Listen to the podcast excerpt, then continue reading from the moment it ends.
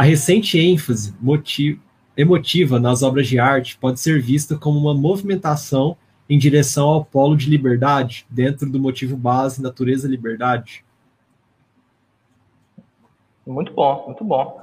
Sim, com certeza. Eu, sim, eu, eu creio que sim. Uh, você pega, por exemplo, a, a grande crítica lá do, do Eric Fuglin, não é? que é o sujeito mais comentado e menos lido, talvez, aqui no Brasil, depois do Herman Doiver, é, ele fala, por exemplo, a relação entre o romantismo e a chamada revolta egofânica, não é? Egofânica, fanos, né, de manifestação, ou seja, né, a manifestação do ego. E realmente, né, embora existam é, aí pelo menos três romantismos, né, existe até um romantismo revolucionário e um romantismo conservador. Na própria Inglaterra você tem, por exemplo, Wordsworth, Coleridge, que seriam uh, conservadores. O próprio Wordsworth já apresentam elementos uh, que hoje os conservadores mais sérios estão retomando, que é a proteção ao meio ambiente, a questão da relação entre homem e terra e tudo mais, mas já estava presente lá no, no Wordsworth, que criticava bastante a mentalidade cientificista já naquela época. E você tem um, um movimento uh, romântico revolucionário que é do Shelley, que foi expulso, por exemplo, de Oxford após escrever um manifesto ateísta. Uh, então, o romantismo né, tem essa questão da reforma, reforma perdão, da revolta egofânica, e sim, eu creio que esse deslocamento, né, hoje o pessoal sempre fala disso, né, da deriva emocional e tudo mais, uh, que também eu acho que é uma coisa já um pouco datada, eu acho que existem outros elementos hoje, uh, que acabam sendo trazidos para cá, para nosso raciocínio.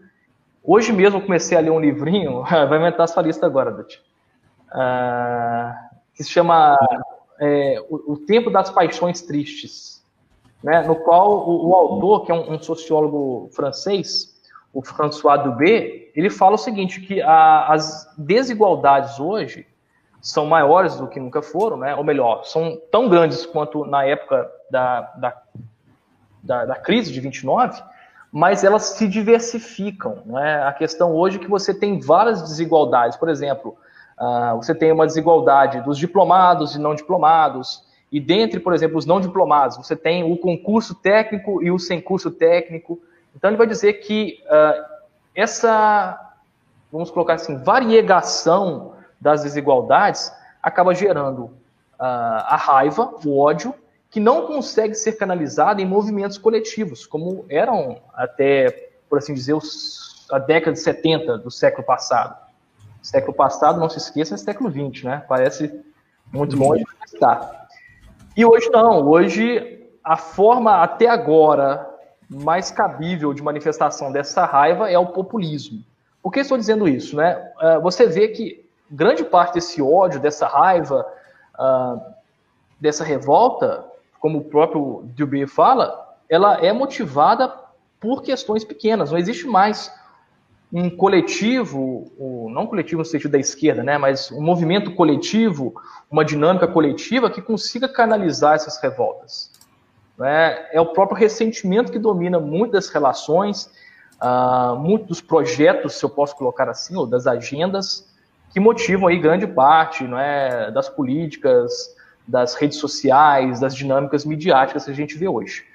Então, uh, essa questão né, do polo liberdade, da questão da, do motivo base natureza liberdade, você vê de forma mais profunda, sim, na filosofia, claro, mas em tudo, né? Porque, como eu disse, os motivos básicos são forças espirituais que modelam e conduzem não é, e perpassam toda a cultura humana, toda a atividade humana? Eu creio que sim, com certeza. Eu nem conseguiria definir assim de maneira tão sucinta como se definiu. Uh, você pega, por exemplo, uma subjetividade radical hoje na arte, não é? Uh, existe um livrinho muito bom do, do Todorov, do Zevan Todorov, eu acho que foi o último livro que ele escreveu antes de morrer, que se chama Literatura em Perigo. Não é? Uh, e nesse livro, uh, ele, ele diz o seguinte: tem três perigos que ameaçam a literatura. Eu não sou especializado na história da arte plástica, mas eu, pelo pouco que eu conheço, poderia dizer que também ameaça arte, as artes plásticas, a música e todas as demais artes. Mas com a literatura, com certeza, isso se passa. Ele diz que os três motivos os três é, motivos do perigo hoje que ronda hoje a literatura seriam o subjetivismo, o niilismo e o formalismo. Ou seja, vamos começar pelo último. O formalismo seria essa ênfase exagerada, né, esse amor muito grande à forma, em detrimento ao conteúdo. Você pega, por exemplo, em livros em filmes que são maravilhosos, mas cuja substância espiritual é muito, muito débil. Por exemplo, um, um filme que eu gostei muito, mas que sofre deste problema aí, do esteticismo, é o é, A Trama Fantasma. A Trama Fantasma é um, é um filme, em termos formais, perfeito. Mas se vai pegar, por exemplo, a história, falta muita substância ali, certo? Uh, o próprio Blade Runner, né, esse 2049, não ficou o segundo? O Blade Runner, acho que é 2049, não foi? Isso, isso. isso né? James Villeneuve. Também é um filme que, em termos formais, beira a perfeição, mas falta um pouco de substância ali. Inclusive, esse outro livro também que é, é bem interessante, você consegue encontrar isso aqui disponível em PDF pela, pela FUNAG, se eu não me engano, que é do Mário Vieira de Mello, Desenvolvimento e Cultura, no qual ele fala o problema do esteticismo no Brasil. Ele vai dizer que o esteticismo, que o Huckmark critica, inclusive, não é, no Filosofia Estética, essa ênfase na estética, nessa, nesse reducionismo, na verdade, uh, no elemento estético, em detrimento dos demais, é um problema do Brasil, o, o Mário Vieira de Mello fala. Uh, então, nesse ponto, Leonardo, talvez esse elemento uh, essa deriva, não é? essa movimentação em direção ao polo da liberdade seja mais visível no Brasil. Como eu disse, o formalismo, que é um dos perigos que ameaçam a literatura e também as demais artes, julgo eu. O primeiro seria o formalismo, essa ênfase excessiva na forma ou esteticismo. O segundo, niilismo, essa descrença generalizada, que por sua vez a gente poderia dizer, não é, destrói os conteúdos de substância da arte. Nunca se esqueçam que arte é forma e conteúdo. Né? Ah, na arte, como eu sempre explico para os meninos, né, meus alunos, interessa tanto o que se diz quanto como se diz. É, meio e mensagem, né, a famosa divisão do Marshall McLuhan, que era inclusive católico, né? Ah, meio e mensagem, ou seja, o que dizer e como dizer, que são igualmente importantes na arte. Na verdade, a arte busca fazer com que meio e mensagem, forma e conteúdo, ah, substância e maneira sejam refletidos, né? reflitam um ao outro, sejam um espelho um do outro.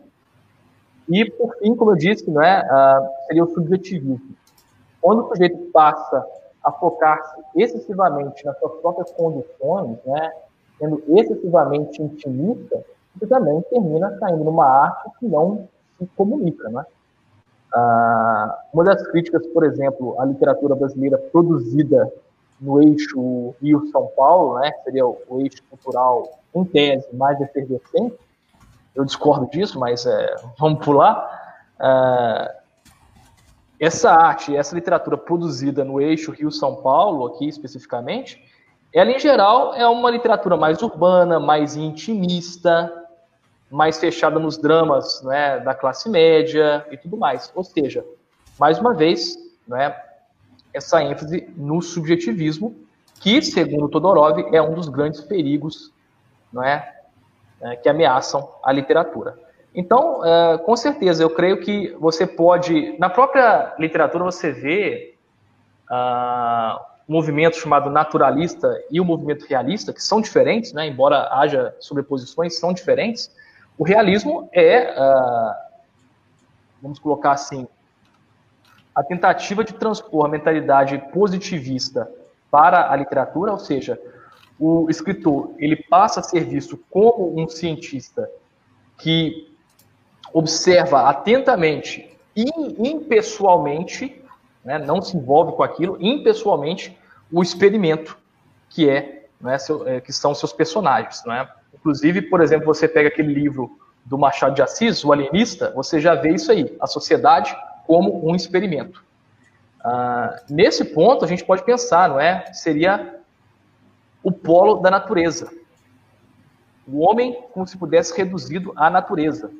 E o naturalismo, por sua vez, já é uma deturpação ou um próprio decaimento do realismo, porque seria o realismo acrescido de um componente biologista. Vocês vão lembrar aí que biologista é a redução né, do homem, ou do que quer que seja, à sua composição biológica.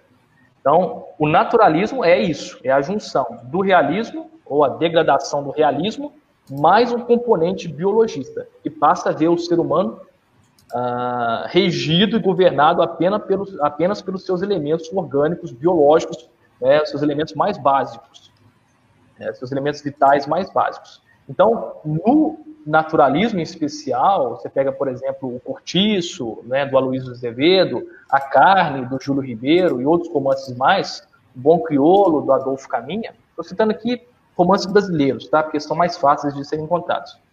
Você vê, talvez aí, um deslocamento para o polo né, da natureza, é? ou seja, o ser humano reduzido aí aos elementos mais básicos.